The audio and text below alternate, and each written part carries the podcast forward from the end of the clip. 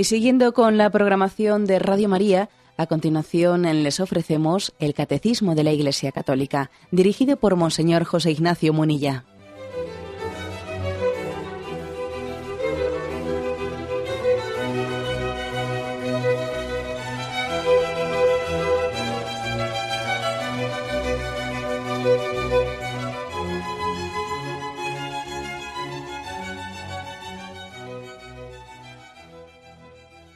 Cordial saludo a todos los oyentes de Radio María. Un día más, con la gracia del Señor, proseguimos el comentario del Catecismo de nuestra Madre la Iglesia. Estamos en el apartado que dice el amor de los esposos. Nos habíamos quedado en el punto 2362. Punto que dice así. Los actos con los que los esposos se unen íntima y castamente entre sí son honestos y dignos y realizados de modo verdaderamente humano, significan y fomentan la recíproca donación con la que se enriquecen mutuamente con alegría y gratitud. La sexualidad es fuente de alegría y de agrado. Aquí viene una cita de Papa Pío XII. El Creador estableció que en esta función de generación los esposos experimentasen un placer y una satisfacción del cuerpo y del espíritu. Por tanto, los esposos no hacen nada malo procurando ese placer y gozando de él. Aceptan lo que el Creador les ha destinado. Sin embargo, los esposos deben saber mantenerse en los límites de una justa moderación. Bueno, como veis, ya hemos hablado de, mm, la finalidad de la sexualidad bastante hasta ahora y tampoco vamos a repetirnos. Eh, volviendo sobre lo que ya está explicado, pero por lo menos sí incidir en alguno de los puntos novedosos que, hacen aportaciones complementarias ¿no? en este punto 2362. Sobre todo es un punto en el que incide complementariamente pues, en que como la sexualidad es fuente de alegría y de agrado, como Dios también ha querido ligar la, sexualidad pues, a un placer y a un gozo eh, no solo corporal instintivo, sino también del espíritu. Dice Dios ha querido que los esposos experimenten un placer y una satisfacción del cuerpo y del espíritu.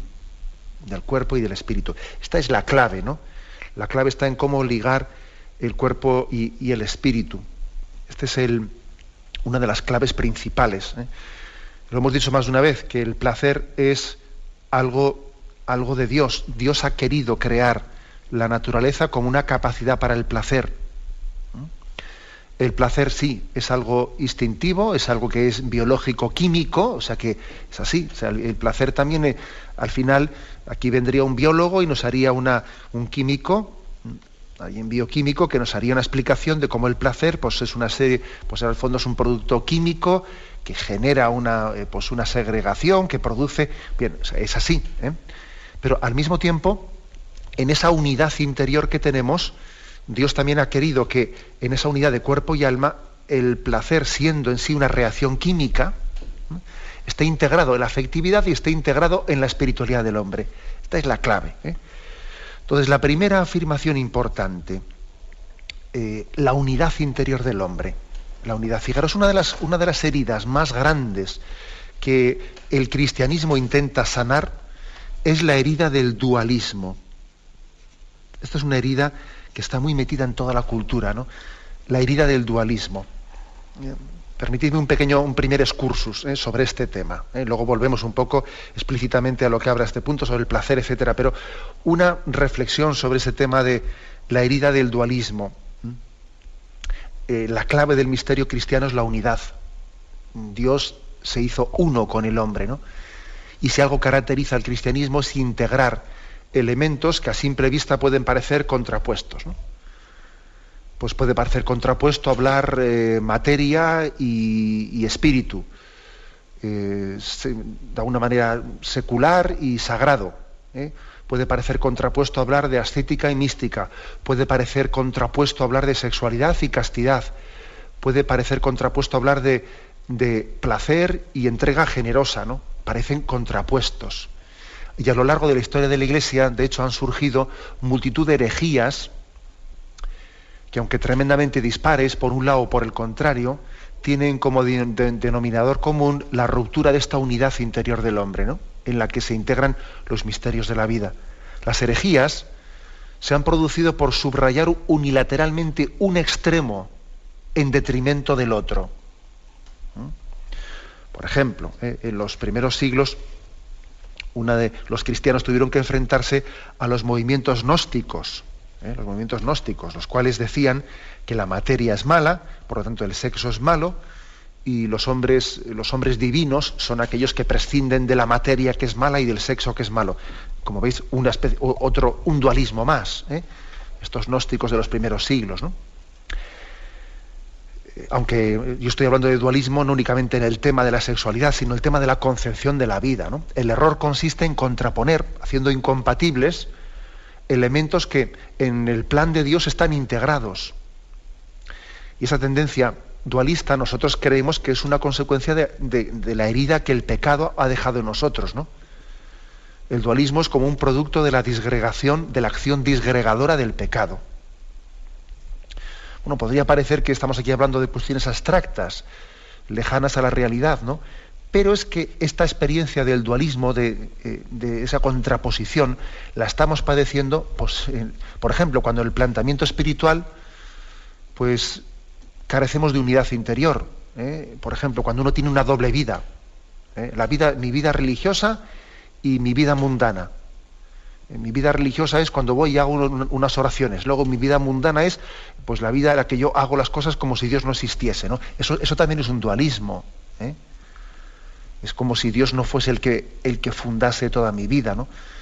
entonces tenemos un dualismo porque la fe se reduce a unos ideales que no inspiran la vida moral. Lo sobrenatural, o sea, la oración, los sacramentos, sirven para el cielo, pero no sirven para la felicidad de esta vida.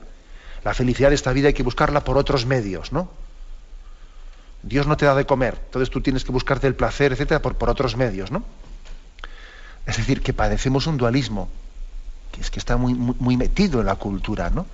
Según el cual Dios no funda, no, no funda eh, las realidades, digamos, eh, biológicas, las realidades humanas y, más perentorias de la vida.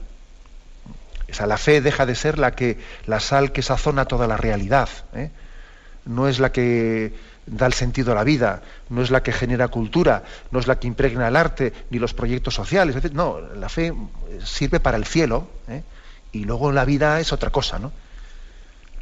Es decir, que el dualismo, este dualismo, lo que ha hecho ha sido reducir la fe como algo añadido, ¿no? Es como si tú después a la tarta le pones una guinda encima. La tarta es la tarta, ¿no? Y luego alguien va y le pone una guinda. Pero la guinda no tiene nada que ver con la tarta. ¿Me explico? O sea, eso es un dualismo. Es como un piso añadido. Es un piso añadido, pero son, son dos cosas distintas, ¿no? Entonces, un ejemplo, un ejemplo muy claro de lo que es el dualismo lo tenemos en la valoración que nuestra cultura hace de la sexualidad. ¿Eh? Nuestra cultura viene a decir, vamos a ver, el cuerpo, el cuerpo en el fondo, pues eh, es algo que, o sea, no soy yo, sino es algo de lo que yo dispongo. es decir, nuestra cultura habla del cuerpo como si fuese una prótesis. Perdón, estoy un poco exagerando, ¿no? Pero es como una prótesis añadida para obtener placer. Mi vida se sirve del cuerpo, se sirve del sexo, y el sexo es como una prótesis añadida con la cual yo de vez en cuando recurro a, tener placer con ella. Es un dualismo, como veis. Exagero un poco, pero no demasiado. ¿eh? Entonces, con esta concepción dualista, la entrega sexual no tiene nada que ver con el compromiso de amor y las entregas personales. ¿no? La entrega sexual es otra cosa, sino que es un juego lúdico es un juego lúdico del que hay que saber sacar provecho. Esta cultura dualista, radicalmente diferente ¿no? a la visión cristiana que es integradora, según la cual decimos que el cuerpo es el icono del alma. ¿eh? ¿Se acuerdas que decía el otro día eso de que los ojos son el espejo del, del, alma? Bueno, pues el, cuerpo es el icono del alma, lo, lo corporal es la expresión de lo espiritual. Lo que hagamos con el cuerpo no es distinto de lo que hagamos con la persona. Si yo estoy, ¿eh? si, yo estoy utilizando el cuerpo de, una prostituta, estoy despreciando a una persona. ¿eh? O sea, no, puedo distinguir el cuerpo de la persona. ¿eh?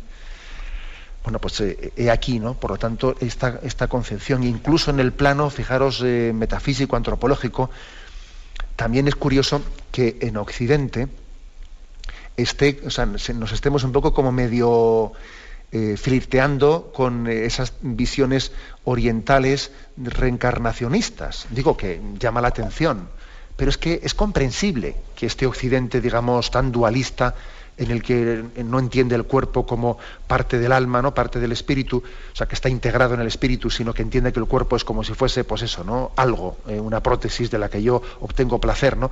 Es curioso que estemos como flirteando con, el, con las teorías orientales reencarnacionistas. Y, es muy lógico, por otra parte. se recurre a una comprensión en la que eh, lo material es despreciable, ¿eh? Pues mira, el, reencarnacionismo lo que dice es que nos vamos cogiendo cuerpos distintos, luego me desprendo de un cuerpo, cojo otro cuerpo, y lo importante no es el cuerpo, no, lo importante es el espíritu que se va reencarnando de cuerpo en cuerpo. En el fondo el reencarnacionismo desprecia el cuerpo. Es un desprecio del cuerpo. Luego, es bastante, ¿no? Bastante lógico que en esta visión de la sexualidad hoy en día, pues eh, en estas concepciones de la nueva era y todo esto, se agarren al reencarnacionismo. porque Claro, porque como el reencarnacionismo el cuerpo lo desprecia, es como ponerse o quitarse un disfraz. Me quito este disfraz y ya me pondré otro en la siguiente reencarnación. Claro, lo del reencarnacionismo les viene bien para justificar así, digamos, eh, pues el, eh, el desmadre moral en materia sexual. Les viene bien, claro.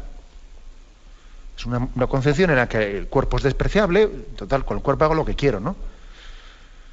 Es más, dice que el recarnacionismo afirma que el espíritu tiene que desprenderse de lo material, ¿no? Para llegar a su realización. Claro, sin embargo, nosotros partimos de otro punto muy distinto. Nosotros entendemos que la salvación de Dios llega hasta los últimos rincones de la creación. O sea, Dios no solo salva mi alma, aunque es verdad que hemos dicho esa frase muchas veces, ¿no? Dios salva las almas. Bien, pero cuando decimos Dios salva las almas, no entendemos el alma sí y el cuerpo no. No. Cuando decimos Dios salva las almas, o tenemos que pedir por la salvación de las almas, la expresión tenemos que pedir por la salvación de las almas se refiere al hombre entero. Almas, en ese caso, eh, es una, eh, pues, bueno, una forma de hablar del ser humano. O sea, es como un sinónimo de persona. Nosotros no podemos interpretar eso de que eh, tenemos que pedir la salvación de las almas. Sí, de los cuerpos no, no, no. Eso, eso es una mala comprensión de, de esa expresión. La salvación de Dios llega hasta los últimos rincones de la creación. Hasta el cuerpo del hombre está llamado la vida eterna. Dios no se desdice de nada de lo que Él mismo ha creado. Entonces aquí esto está muy ligado a nuestra fe a nuestra fe católica en la encarnación. El verbo se hizo carne. Luego, si Dios se hizo carne, también la carne humana, también la carne humana está llamada eh, a la salvación. También la sexualidad tiene que ser espiritual. Y no únicamente decimos que el verbo se hizo carne, sino que decimos que creemos en la resurrección de la carne. Fijaros bien, creemos en la resurrección de la carne. No únicamente creemos en que el alma espiritual ¿eh? está llamada a la vida eterna, también nuestra carne resucitará. Entonces, todo yo, también lo corporal, también eso que me, me parece sucio, que me parece un poco bajo, lo, instintivo, eso que, eso que a veces también yo lo veo como una rémora que arrastro, ¿no? Pues, y mi sexualidad, que, parece que es uno de los rincones, uno de los cuartos oscuros en los que más cuesta entrar la luz de Dios y mm, todos esos que yo entiendo que los veo como rincones oscuros o como a veces es como algo sucio, etcétera. No, no, no. Dios también quiere llegar, hacer llegar hasta ahí, hasta el último rincón de nuestra vida, ¿no? Salud de la gracia todo yo, ¿eh? también el cuerpo del hombre está llamado a la vida eterna, también la sexualidad está llamada a dar gloria a Dios. ¿eh? Por eso, ¿eh? digamos, la herida del dualismo, es a la que me refería, ¿no? la, la herida del dualismo es sanada por el Espíritu Santo. La efusión del Espíritu Santo cura la herida del dualismo. El Espíritu Santo nos da el don de la unidad interior. Él nos unifica si el pecado disgregó a la humanidad en Babel, y no olvidemos ¿no? que las confrontaciones entre los pueblos son una mera expresión de la disgregación interior de la persona, ¿eh? las peleas que tenemos con el prójimo, no son sino un reflejo de, la falta de unidad que tengo dentro de mí mismo. ¿no? Si yo estoy, estoy a la greña con los que me rodean, en el fondo es porque interiormente ¿eh? estoy desintegrado, no estoy unido, no, tengo una, eh, una unidad interior. Digo, sí que si el pecado, ¿no? que me he ido por las ramas, si el pecado disgregó a la humanidad en Babel, el Espíritu Santo, que es infundido en Pentecostés, nos unifica interiormente.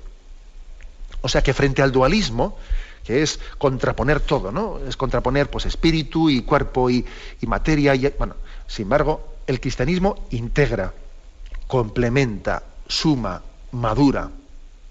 ¿Eh? Por eso nosotros pedimos este don, ¿eh? pedimos, mendigamos a Dios eh, que nos dé el don de la unidad interior, sin dejarnos infectar por la herida del dualismo.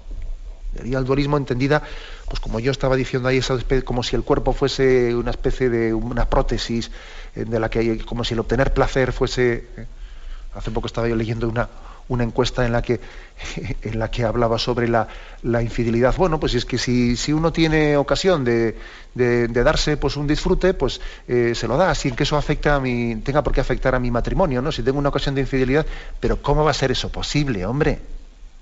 ¿Te, te das cuenta, te das cuenta que eso afecta a la unión de tu matrimonio? ¿Cómo, piensas tú? Vamos, es que me, llamaba profundamente la atención, ya comentaremos eso más despacio, ¿no?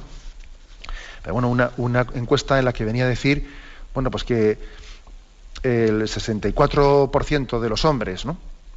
Y el 46% de las mujeres, esto es una encuesta hecha pública por la agencia EFE hace, hace unos días, ¿no? Hace, creo que antes de ayer pues que no dudarían, este 64% de hombres y 46% de mujeres, no dudarían en ser infieles a su pareja eh, si tuviesen una ocasión en la que estuviesen plenamente seguros, plenamente seguros de que su marido no se iba a enterar nunca de eso. Si tuviesen plena seguridad de que no se iba a enterar nunca de eso, pues entonces serían, serían infieles, ¿no? Y dice uno, ya, ¿y tú te crees que eso no va a afectar a tu matrimonio, no? O sea, tú te crees que, bueno, aunque yo, eh, como se dice por ahí popularmente, ¿no? Aunque yo me corra una juerga, eh, bueno, eso como lo hago, estoy dando un tubo de escape a mi cuerpo, eso no quiere decir que luego mi corazón esté unido a mi mujer. Tú te crees que eso no va a afectar, ¿no? Como que una cosa es tu cuerpo y luego otra cosa es tu alma, ¿no? eso es absurdo. ¿Cómo no va a afectar? ¿Cómo no va a afectar? Si el asunto no es que te pillen o no te pillen. Es que, ¿Pero qué concepción es esa? si te pillan o no te pillan. El asunto es que tú mismo te has pillado. el asunto es que tú mismo te has pillado. Que tú vas a ser, eso te, va a incapacitar, te va a dificultar, te va a causar una herida interior muy grande, te va a dificultar para el amor y para la donación. Te va después a conllevar que la relación con tu mujer está herida y tu mujer va a ser más una cosa eh, es decir, es una, como veis, la herida del dualismo hace mucho daño, ¿no? Y, hay, que, hay, que, pedir mucho al, Espíritu Santo que nos dé el don de la unidad interior. Que esta, bueno, pues que esta lucha que tenemos de disociación dentro de nosotros, de que mi espíritu quiere una cosa, pero también lo, eh, digamos, lo, carnal se resiste, etcétera, esa lucha que tenemos dentro de nosotros, que el Espíritu Santo nos unifique, santificándonos, ¿no? Ese es el don, el don del que partimos aquí. Bien, tenemos un momento de reflexión y continuaremos enseguida.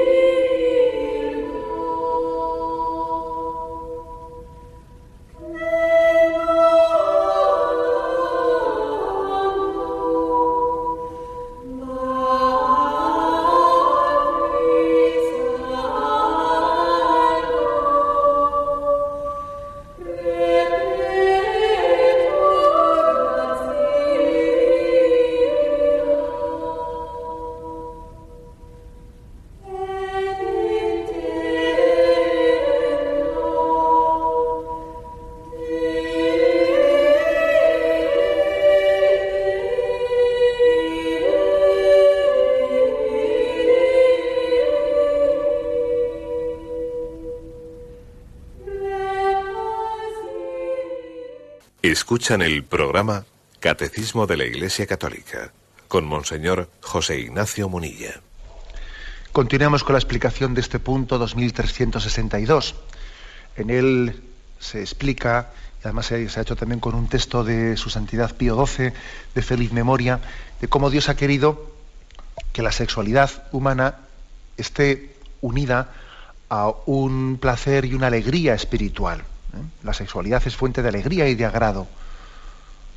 Y Dios ha querido que los esposos experimenten un placer y una satisfacción del cuerpo y del espíritu. Hay pues una integración. Digamos que, a modo de resumen, podríamos decir que el instinto o la tendencia sexual tiene estas características. Bien, por una parte es innato, o sea, está, está metido en la propia naturaleza, ¿no?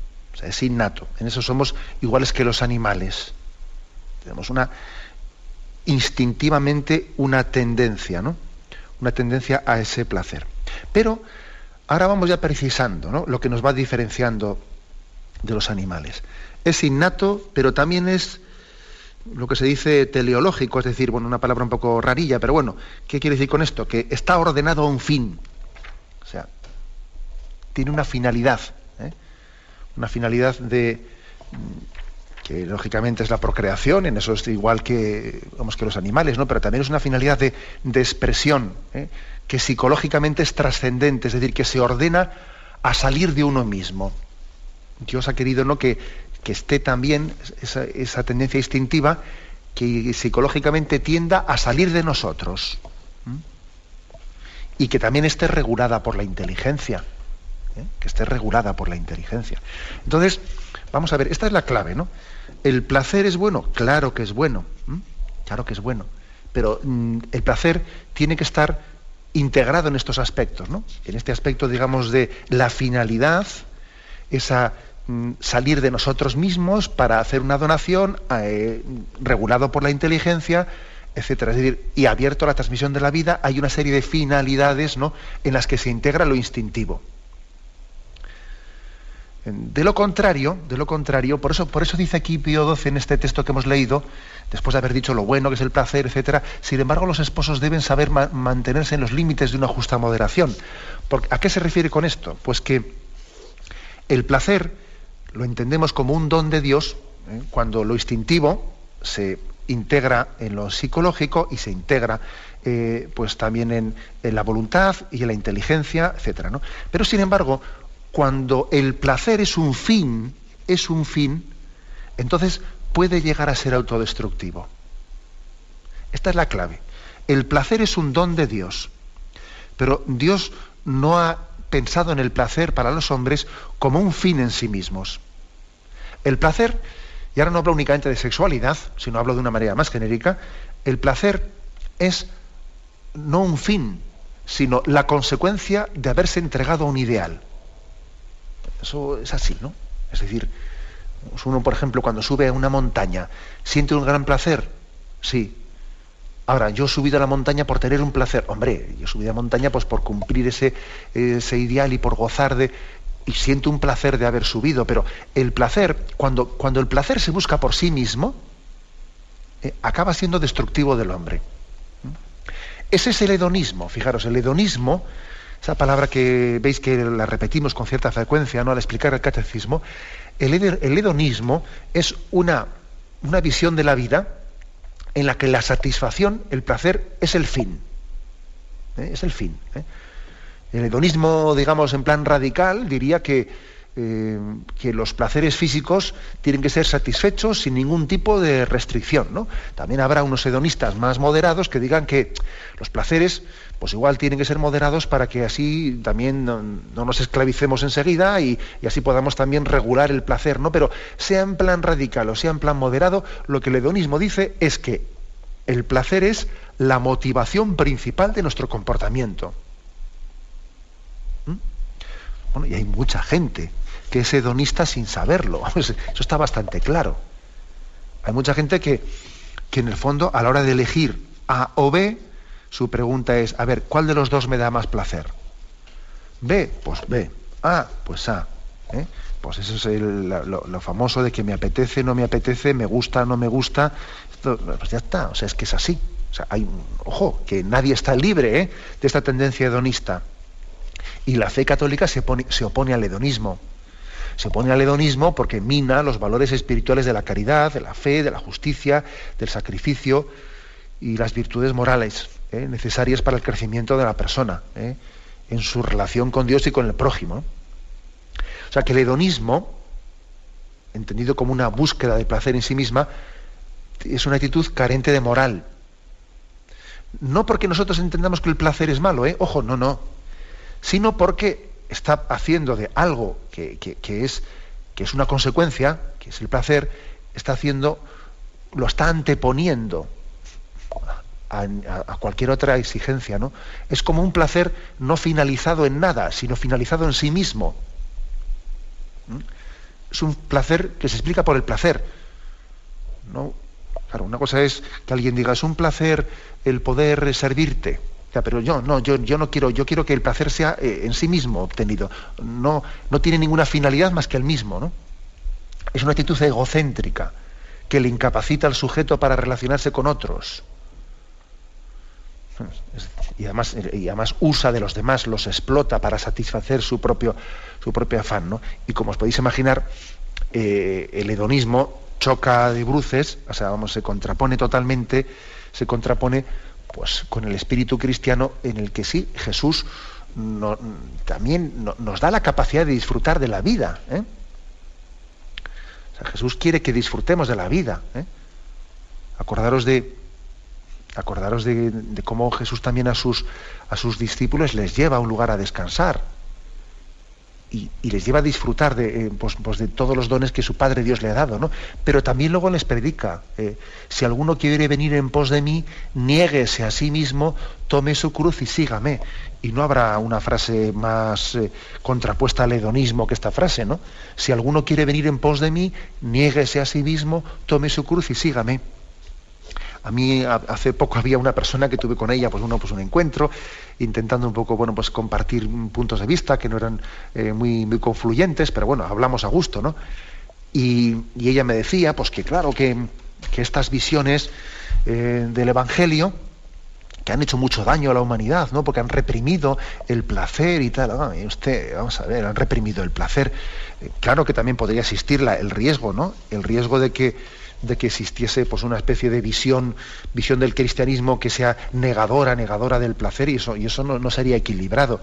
Pero esta frase de Jesús, no, lejos de hacer daño, ¿eh? daño lo que hace es hacer entender que el placer, eh, la razón de ser que tiene, eh, para que uno pueda disfrutar del placer, tiene que tener capacidad de renunciar a él.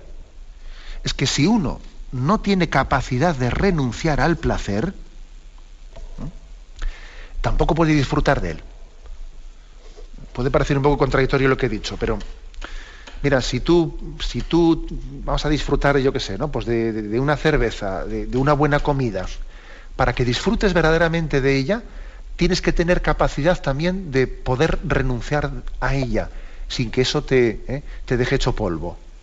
Porque de lo contrario, más que disfrutar de ello, lo que estás es sujeto a ello. Eres esclavo de ello. Por eso la iglesia predica el ayuno. La iglesia predica el ayuno porque es muy importante ¿no? que el ayuno para que el hombre sea libre. Para que el hombre sea libre, para que cuando, cuando goce, goce no, no como una especie de, de, esclavitud obsesiva, sino goce libre y voluntariamente, porque soy capaz de, de prescindir, pero ahora sin embargo soy voluntariamente, disfruto de ello. ¿no? Es así, pues mira, pues yo resulta que eh, voy a tomar una cerveza un día y voy a, bueno, pues ese, es un, pues un placer porque hoy lo voy a celebrar, el cumpleaños de no sé quién, etcétera, pero porque puedo prescindir de ello, y de hecho prescindo muchas veces, el día que lo tomo, eh, lo entiendo como que es un placer mm, que está perfectamente integrado en mi voluntad. De lo contrario, yo, yo sería un esclavo. Dicho de otra manera, ¿no? Dicho de otra manera, eh, que no únicamente hay que ser libre para poder ayunar, es que también hay que ser capaz de ayunar para poder ser libre. Si yo no soy capaz de ayunar de vez en cuando, no puedo ser libre para disfrutar. ¿Eh?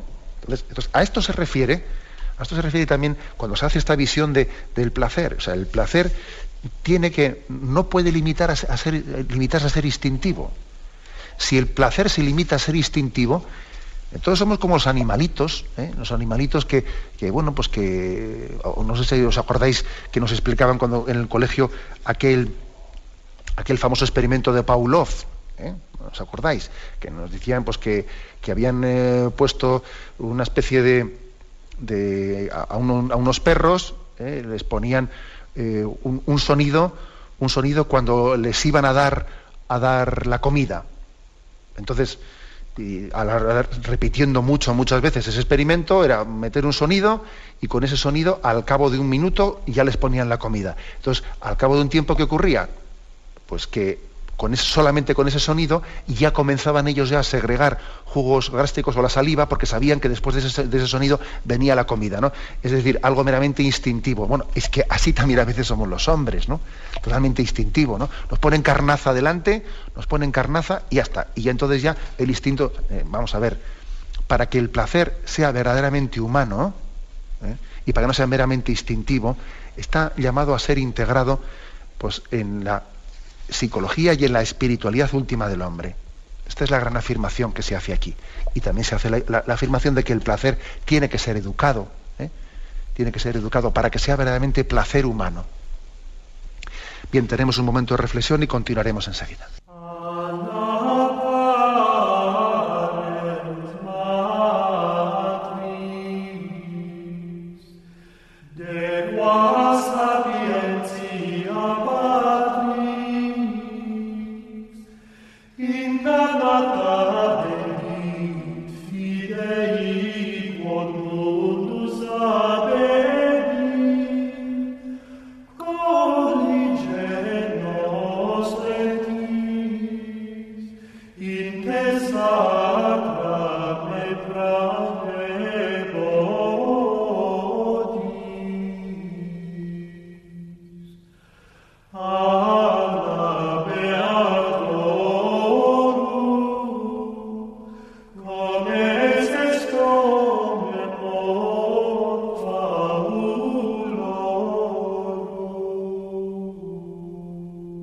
Continuamos en esta edición del Catecismo de la Iglesia Católica y ahora concluimos el apartado que dice el amor de los esposos.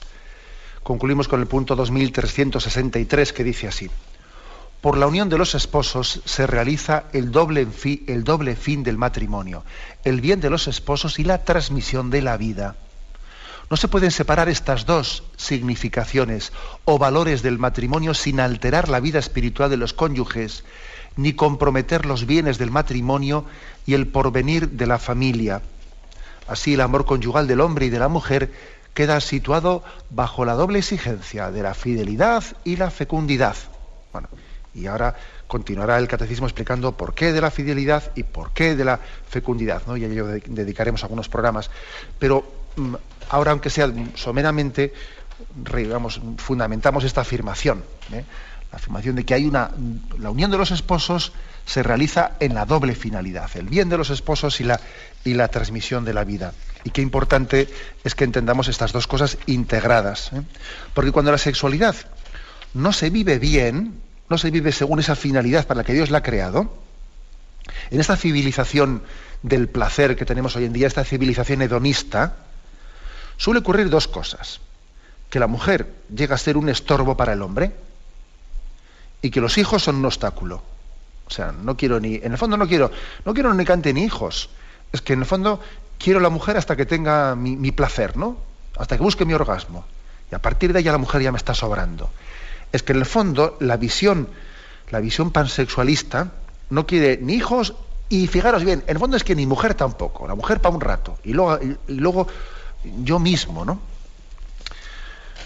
Bueno, pues he aquí la, afirmación. La Iglesia Católica mantiene, mantiene la unión de estos dos aspectos, ¿eh? de estos dos aspectos. Que, y además afirma que, está la, procreación y la expresión del amor, que, es algo parte de una doctrina moral natural reforzada por la ley divina,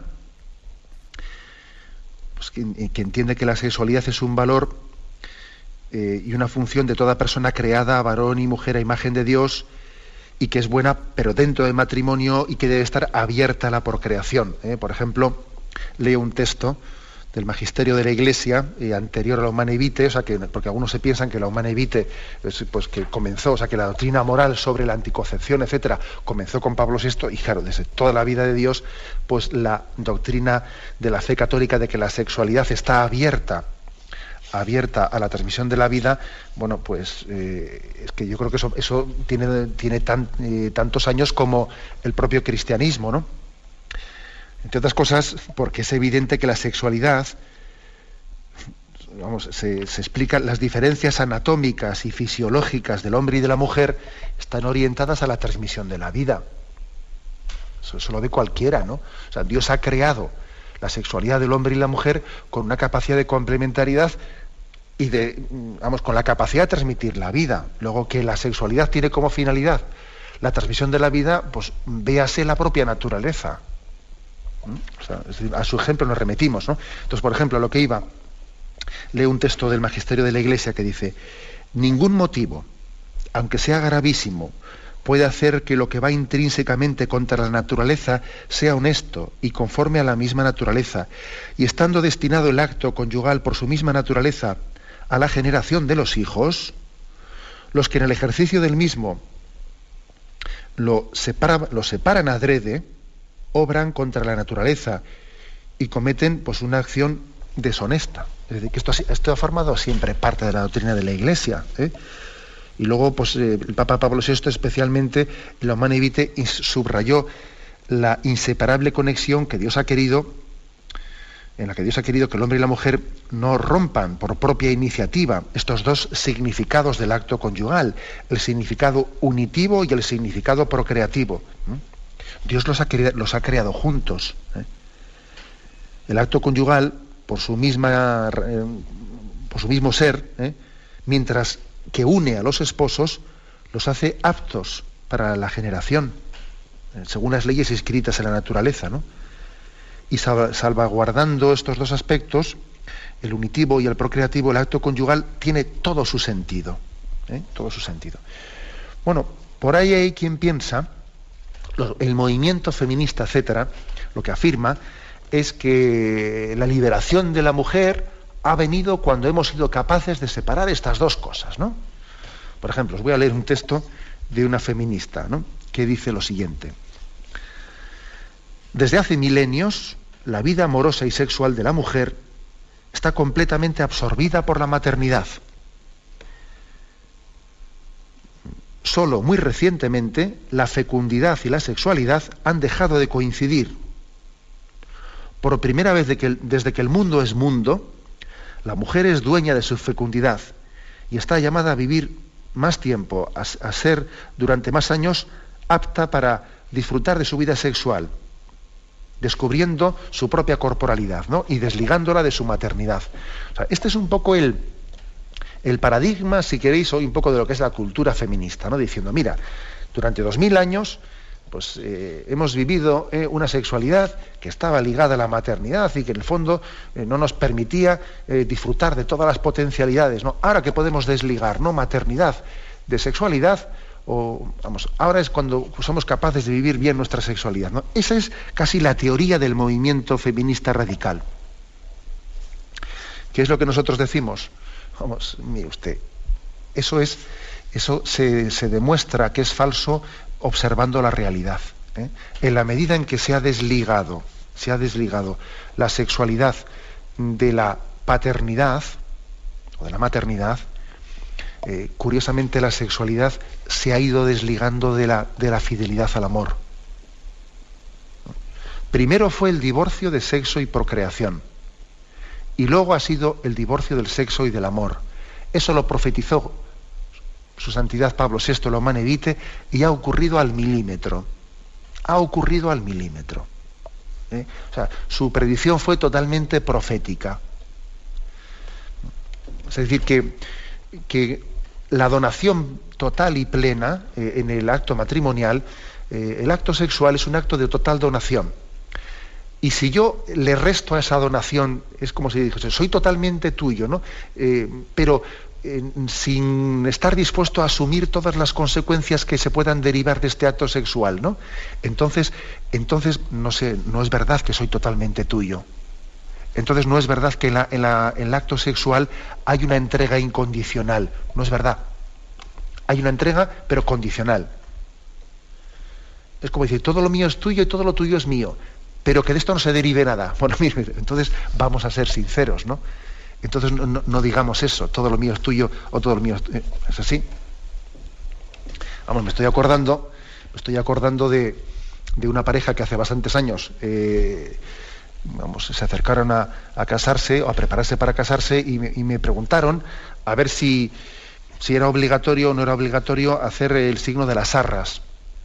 Y les dije, pues mira, litúrgicamente no es obligatorio, es optativo, etcétera. ¿Por qué lo preguntáis? Pues no, es que nosotros no queremos eh, compartir nuestros bienes. ¿eh? Lo mío es mío y lo de él es él y queremos tener dos carteras aparte y dos economías aparte y, porque bueno porque cada uno hemos trabajado por nuestra cuenta y, vamos además no únicamente lo planteaban como vamos ni siquiera ya por una cuestión de declarar hacienda de una manera que les, que les fuese más rentable no no sino por planteamiento de vida no por entonces, yo les decía, vamos a ver, pero es que quizás, quizás en el fondo, independientemente de que el rito litúrgico de las zarras sea o no sea eh, optativo, es que en el fondo igual no os debéis de casar. Igual no os debéis de casar, porque cuando en el matrimonio se pregunte, te entregas en la salud y la enfermedad, eh, tú dices, sí, me entrego totalmente. No, pues no es verdad que me entrego totalmente. Me entrego, pero cuidado, mi dinero y mi tal, aquí esto es mío y esto no es tuyo. Entonces, no hay una entrega y una donación total. Bueno, he puesto este ejemplo, el ejemplo del dinero, un poco para, que entendamos también, hasta que es distinto, para que entendamos que la donación completa de la sexualidad también hay una donación completa de, de, de las consecuencias que conlleva también la entrega sexual, ¿no? que es la apertura a la vida. Si es donación completa, es donación completa. ¿eh?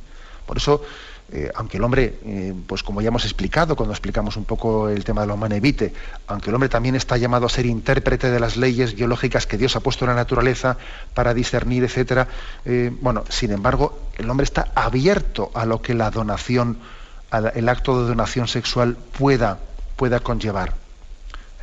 Dios da, en última instancia es Dios el que, el que está diciendo, está dando la última palabra a si, el acto sexual es fecundo o no es fecundo. Dios tiene la última palabra para hacer fecundo o no fecundo el acto de amor del hombre. Y eso el hombre tiene que entenderlo así. Por eso decía que en el fondo, en el fondo, pues eh, cuando se vive la sexualidad de una manera, pues digamos, ligada a la civilización del placer, etcétera, ocurre que no únicamente estorban los hijos, ¿eh? uno no quiere tener hijos, sino que en el fondo acaba también estorbando la mujer. ¿eh? Bueno, y la conclusión, la conclusión a la que quisiéramos llegar después de haber eh, introducido este apartado, ¿no? el del amor de los esposos, también creo que no, es correcto que, que terminemos sin recordar que el hombre y la mujer es sexuado, pero eso no significa que no tengamos otras dimensiones en nuestra vida que sexo. Eso también hay que decirlo. ¿eh? También hay que decir esto pues en un momento en el que estamos explicando el tema de la sexualidad y podría parecer que sexo es eso, pero ¿qué pasa? ¿Que el hombre no tiene otras dimensiones? Pues claro que las tiene. ¿eh? Bueno, el sexo estará siempre presente, pero no lo es todo, no lo es todo. Igual que la luz blanca incluye el color azul, pero no solo es azul, también hay otras cosas. Precisamente el error, el error de Freud, el error de Freud consistió en pensar en su pansexualismo, en pensar que el sexo es el motor de la vida, el motor de todo. Ese fue el error de Freud. Oiga, mire usted, eh, no es verdad que todas las cosas que hacemos en esta vida las hacemos con motivación sexual. Esa era la teoría de Freud. ¿eh? Entonces, aparte de su mecanicismo, que él pensaba que el hombre no, no tenía una voluntad que dirige, nuestra vida, sino que actúa mecánicamente, aparte de eso, él tiene una visión pansexualista. O sea, en la vida todo el mundo se mueve por sexo, ¿no? Eh, así como otros piensan que todo el mundo se mueve por dinero, todo el mundo se mueve por poder. Eh, bueno, pues, pues no es verdad. No es verdad. ¿eh? hay otras muchas dimensiones en la vida pues que, además son, son, muy importantes, ¿no? Son muy importantes. ¿eh? Y, además es que, es que es necesario que también exista otra capacidad de amarse, otra capacidad de amarse y, de expresarse el amor. Y no es verdad que, que la, cuando uno dice, bueno, la máxima expresión del amor dentro de nosotros, dentro del, hombre y la mujer, eh, pues es, eh, es la sexualidad. Hombre, la sexualidad ciertamente es vehículo de expresión de entrega del amor, pero también en el seno de un matrimonio hay otras muchas formas de expresarse el amor muy profundamente. Pues en, signos de paciencia, de perdón, de cariño, de amar a la familia. A mí me habéis oído, me habéis oído aquí más una vez que uno de los de las pruebas de amor mayor que se puede tener en el seno del matrimonio es amar a la familia y entregarme y servir a la familia de mi cónyuge por amor a ella, ¿no? Pues es una prueba de amor mayor todavía que la sexualidad. O sea que esto también digámoslo, ¿eh? porque claro, estamos en un mundo en que todo es sexo, sexo, pero vamos a ver que, también hay muchas otras formas de expresar el amor. Eh, yo no me atrevería a decir que la máxima expresión del amor en el, matrimonio es la sexualidad. Hombre, pues muy importante, pero puede haber que un matrimonio haya tenido formas superiores de expresión del amor que, que, su, unión sexual. ¿eh? Esto digámoslo también, porque es que estamos en un mundo, en una sociedad, en una cultura muy pansexualista, en la que esta, hay, que, hay que recordar algo que es obvio, que el hombre tiene otras muchas dimensiones, ¿eh? aparte de la sexualidad. Bueno, lo dejamos aquí. Hemos explicado estos dos puntos 2362 y 2363. ¿eh? Damos paso ahora a la intervención de los oyentes. Podéis llamar para formular vuestras preguntas al teléfono 917 107 700. 917 107 700.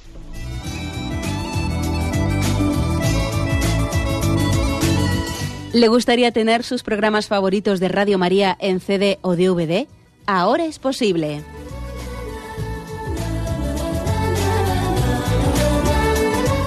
Le sugerimos que primero se informe en qué formato de audio lo puede escuchar en su equipo, DVD o CD, teniendo en cuenta que no todos los lectores de CD pueden reproducir el formato digital MP3 en el que enviamos nuestros programas.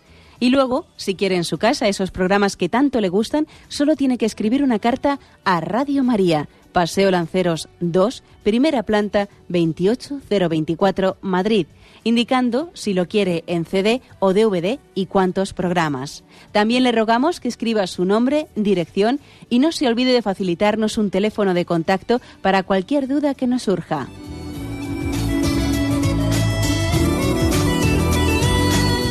Radio María, más cerca de usted. Escuchan el programa Catecismo de la Iglesia Católica con Monseñor José Ignacio Munilla. Buenos días, ¿con quién hablamos? Hola, muy buenos días, padre. Soy Gerardo de Navarra. y le quería hacer una mínima eh, reflexión que a mí me ayude en su día acerca de lo que ha hablado hoy, de la división interna de cada uno de nosotros y de la división del mundo. ¿no? Eh, leí en tiempos que nuestro Dios trinitario sería, digamos, el símbolo último de la humanidad por contraposición al, diablo. ¿no? y la, unión es etimológica, digamos. Eh, desde el punto de vista del idioma griego, diablo, eh, que es diábalo, vendría de dispersar, de separar, ¿no? Recuerda un poco al discóbolo, ese deportista que en las Olimpiadas lanza un disco hacia afuera, ¿no? En este sentido, Dios, insisto, Dios trinitario, sería quien integra, quien une, ¿no? Y en quien todo está integrado, ¿no? Y curiosamente, eh, Jesús hablaba en parábolas, ¿no? También etimológicamente, parábola viene de parabalo, es decir, de, de hablar hacia afuera, eh, de enseñar hacia afuera, ¿no? Por tanto, y haciendo una gran síntesis, Dios sería el símbolo que se expresa mediante parábolas por contraposición al diablo, al diablo. Eso es todo. A mí en tiempos me sirvió y quizá a alguna otra persona le sirva también. Buenos días, gracias, Padre. Bien, muchísimas gracias. La verdad es que le agradecemos al oyente, o sí, y le damos gracias a Dios de tener una una audiencia tan erudita que nos puede también eh, explicar aspectos tan, tan bonitos. ¿no? Es evidente que el diablo, ese separador, que eso es lo que significa etimológicamente, ¿no? ese diablo se encarga de sembrar siempre discordia. Por una parte, dentro de nosotros, separando esa espesa, haciendo como si la carne y el espíritu y el alma fuesen eh, totalmente antagónicos. Él pretende hacernos creer que es antagónico el cuerpo y el alma. Eso es lo que el diablo pretende. Y también el diablo pretende hacernos creer que, pues, que la convivencia con los demás tiene que ser siempre conflictiva. Siempre tengo que estar peleándome con que los demás son mis oponentes, ¿no? Y entonces hay que pelearse con ellos. Y también el diablo pretende que yo, yo en vez de ser hijo de Dios, sienta a Dios como enemigo de mi libertad. O sea, el diablo siempre va a separarme a mí mismo, con los demás y con Dios. ¿eh? Es su tentación continua. Adelante, vamos a un siguiente oyente. Buenos días. Buenos días. Buenos días, sí, le escuchamos. Primero el agradecimiento por todas las explicaciones que nos da el catecismo que tanto nos aclaran. Pero yo hoy le quería una pequeña vez, si es que no lo he entendido bien. Cuando ha puesto el ejemplo de estos jóvenes que iban a casarse, el ejemplo este de las arras, yo he creído que quizá se referían ellos a la separación de bienes, mm. aunque a lo mejor no se supieron explicar porque yo eh, francamente cuando sale tengo que dar opinión o tengo ocasión de dar opinión soy favorable a la separación de bienes. No a que no compartan el beneficio de los bienes por supuesto Pues la verdad es que yo eso, eso, como usted se puede imaginar, sí que se lo pregunté explícitamente, porque claro, es muy distinto. Porque yo les dije, oye, una cosa es que hay una separación de bienes que, por ejemplo, porque sea la declaración de la renta, eh, pues sea más beneficiosa, etcétera, pues que eso se entendería y no tendría implicaciones morales. Pero no, no, ellos no iban por ahí, ¿eh? Eso no iban por ahí, que yo creo que ya lo he dejado un poco traslucir cuando lo he explicado, ¿no? Ellos iban por una concepción de que no estaban dispuestos a compartir sus bienes, ¿no? Y de hecho luego no se casaron, no se casaron. ¿eh? O sea que es que yo también le bendigo a Dios por haber por haberles iluminado para que no se casasen y ya pues, están eh, cada uno por, otro lado. O sea que es que y es que hay cosas que, es imposible que sean verdad, que es que cuando alguien dice, yo voy a compartir con esta persona una parte de mi vida, pero otras partes no, bueno, pues es que nos estamos mintiendo, tú no vas a compartir nada. ¿eh? O sea, la vas a utilizar, estás llegando a un pacto, pero que no es una donación de tu vida. ¿eh?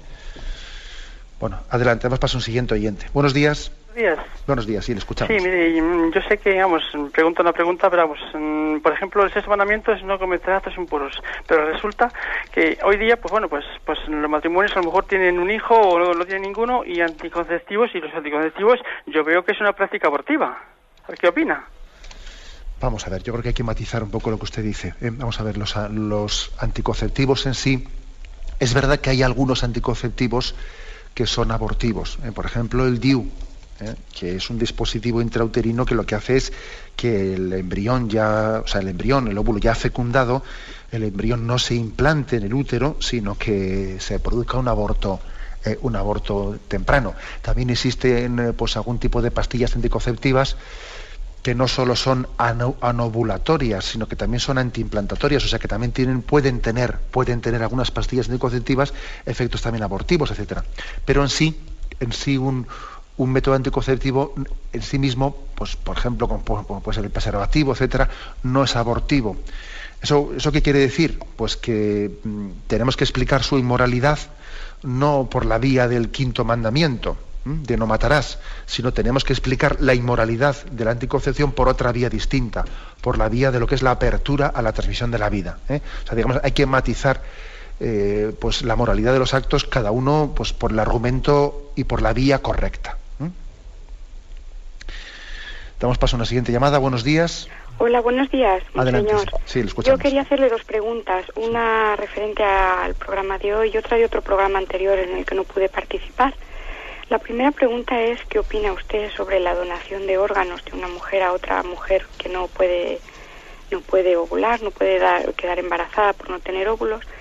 Y la otra es eh, referente a Los Ángeles. Usted habló en un programa de Los Ángeles y me gustaría saber si una persona que ha sido muy buena persona en esta vida puede convertirse en ángel o cómo son los ángeles, cómo se llega a ser un ángel.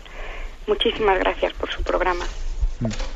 Bueno, la verdad es que me cuesta un poquito entender eh, las, dos preguntas. La, segunda, hombre, yo creo eh, que no me acuerdo muy bien en qué contexto ya hablaría de aquello, pero también cuando el Señor nos dice seréis como ángeles, ¿no? Cuando dice eh, pues que en el cielo no seréis marido ni mujer, sino seréis como ángeles contemplando a Dios, no se refiere a que no se, a que dejemos de ser humanos, porque nosotros creemos que, seremos también con nuestro cuerpo y nuestra alma están llamados a disfrutar de Dios, creemos en la resurrección de la carne. Entonces, cuando la expresión esa de seréis como ángeles contemplando a Dios no se refiere a que el hombre entero no vaya a gozar de Dios. Estamos llamados a gozar de Dios eh, por ejemplo, la Virgen María y Jesucristo con su cuerpo glorificado están, o sea, están en el cielo. Por lo tanto, no son como ángeles en ese sentido antropológico de la palabra. El ser como ángeles, eh, en, ese, en, ese, texto de la Sagrada Escritura del Evangelio, se refiere a que el ángel eh, llena plenamente su corazón en la contemplación de Dios. El ángel no necesita de, una relación con otro ser para llamar a Dios, para, para llenar su corazón, sino que el ángel es servidor de Dios y llena plenamente ¿no? toda su afectividad, etcétera, con esa relación esponsal que tiene con Dios. Bueno, a eso se refiere de ser como ángeles. ¿eh? Entonces, en esta vida, en ese sentido también un poco simbólico, el hombre también está llamado a ser puro, limpio, como, como un ángel que sirve a Dios, etcétera, aunque en la vocación matrimonial no somos como ángeles, sino que nuestro corazón se llena eh, a través, por la mediación del esposo o la esposa. ¿eh? Creo que ese es un poco el contexto en el que yo pude decir aquello que no me, no me, vamos, no me, me queda muy claro en qué contexto lo hablé. Luego, lo que usted dice, el tema de la, de la donación, eh, ¿hasta qué punto sería correcto una donación de órganos?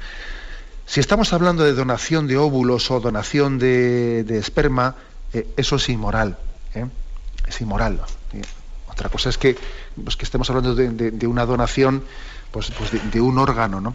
Pero es que los óvulos, eh, los óvulos, el esperma, forma parte también de esa integridad interior del hombre, de esa integridad interior. ¿eh? Entonces, es evidente que hablaremos de esto con un poquito más de, detenimiento en los próximos programas. Pero la donación de los óvulos del esperma forma parte también de, esa capacidad de donación que tiene el hombre. Entonces, yo no puedo donar el esperma a otra persona, etcétera, porque, porque eso está unido a la vocación a la donación mía, no del prójimo, sino mía. Otra cosa distinta es que una persona done un riñón o done tal, eso en, absoluto tiene un problema moral, porque esa donación no está ligada a esa vocación tuya, a la donación en, la, transmisión de la vida y en la entrega del amor, a la que está ligada la sexualidad. ¿eh? Bien, me despido con la bendición de Dios Todopoderoso, Padre, Hijo y Espíritu Santo. Alabado sea Jesucristo.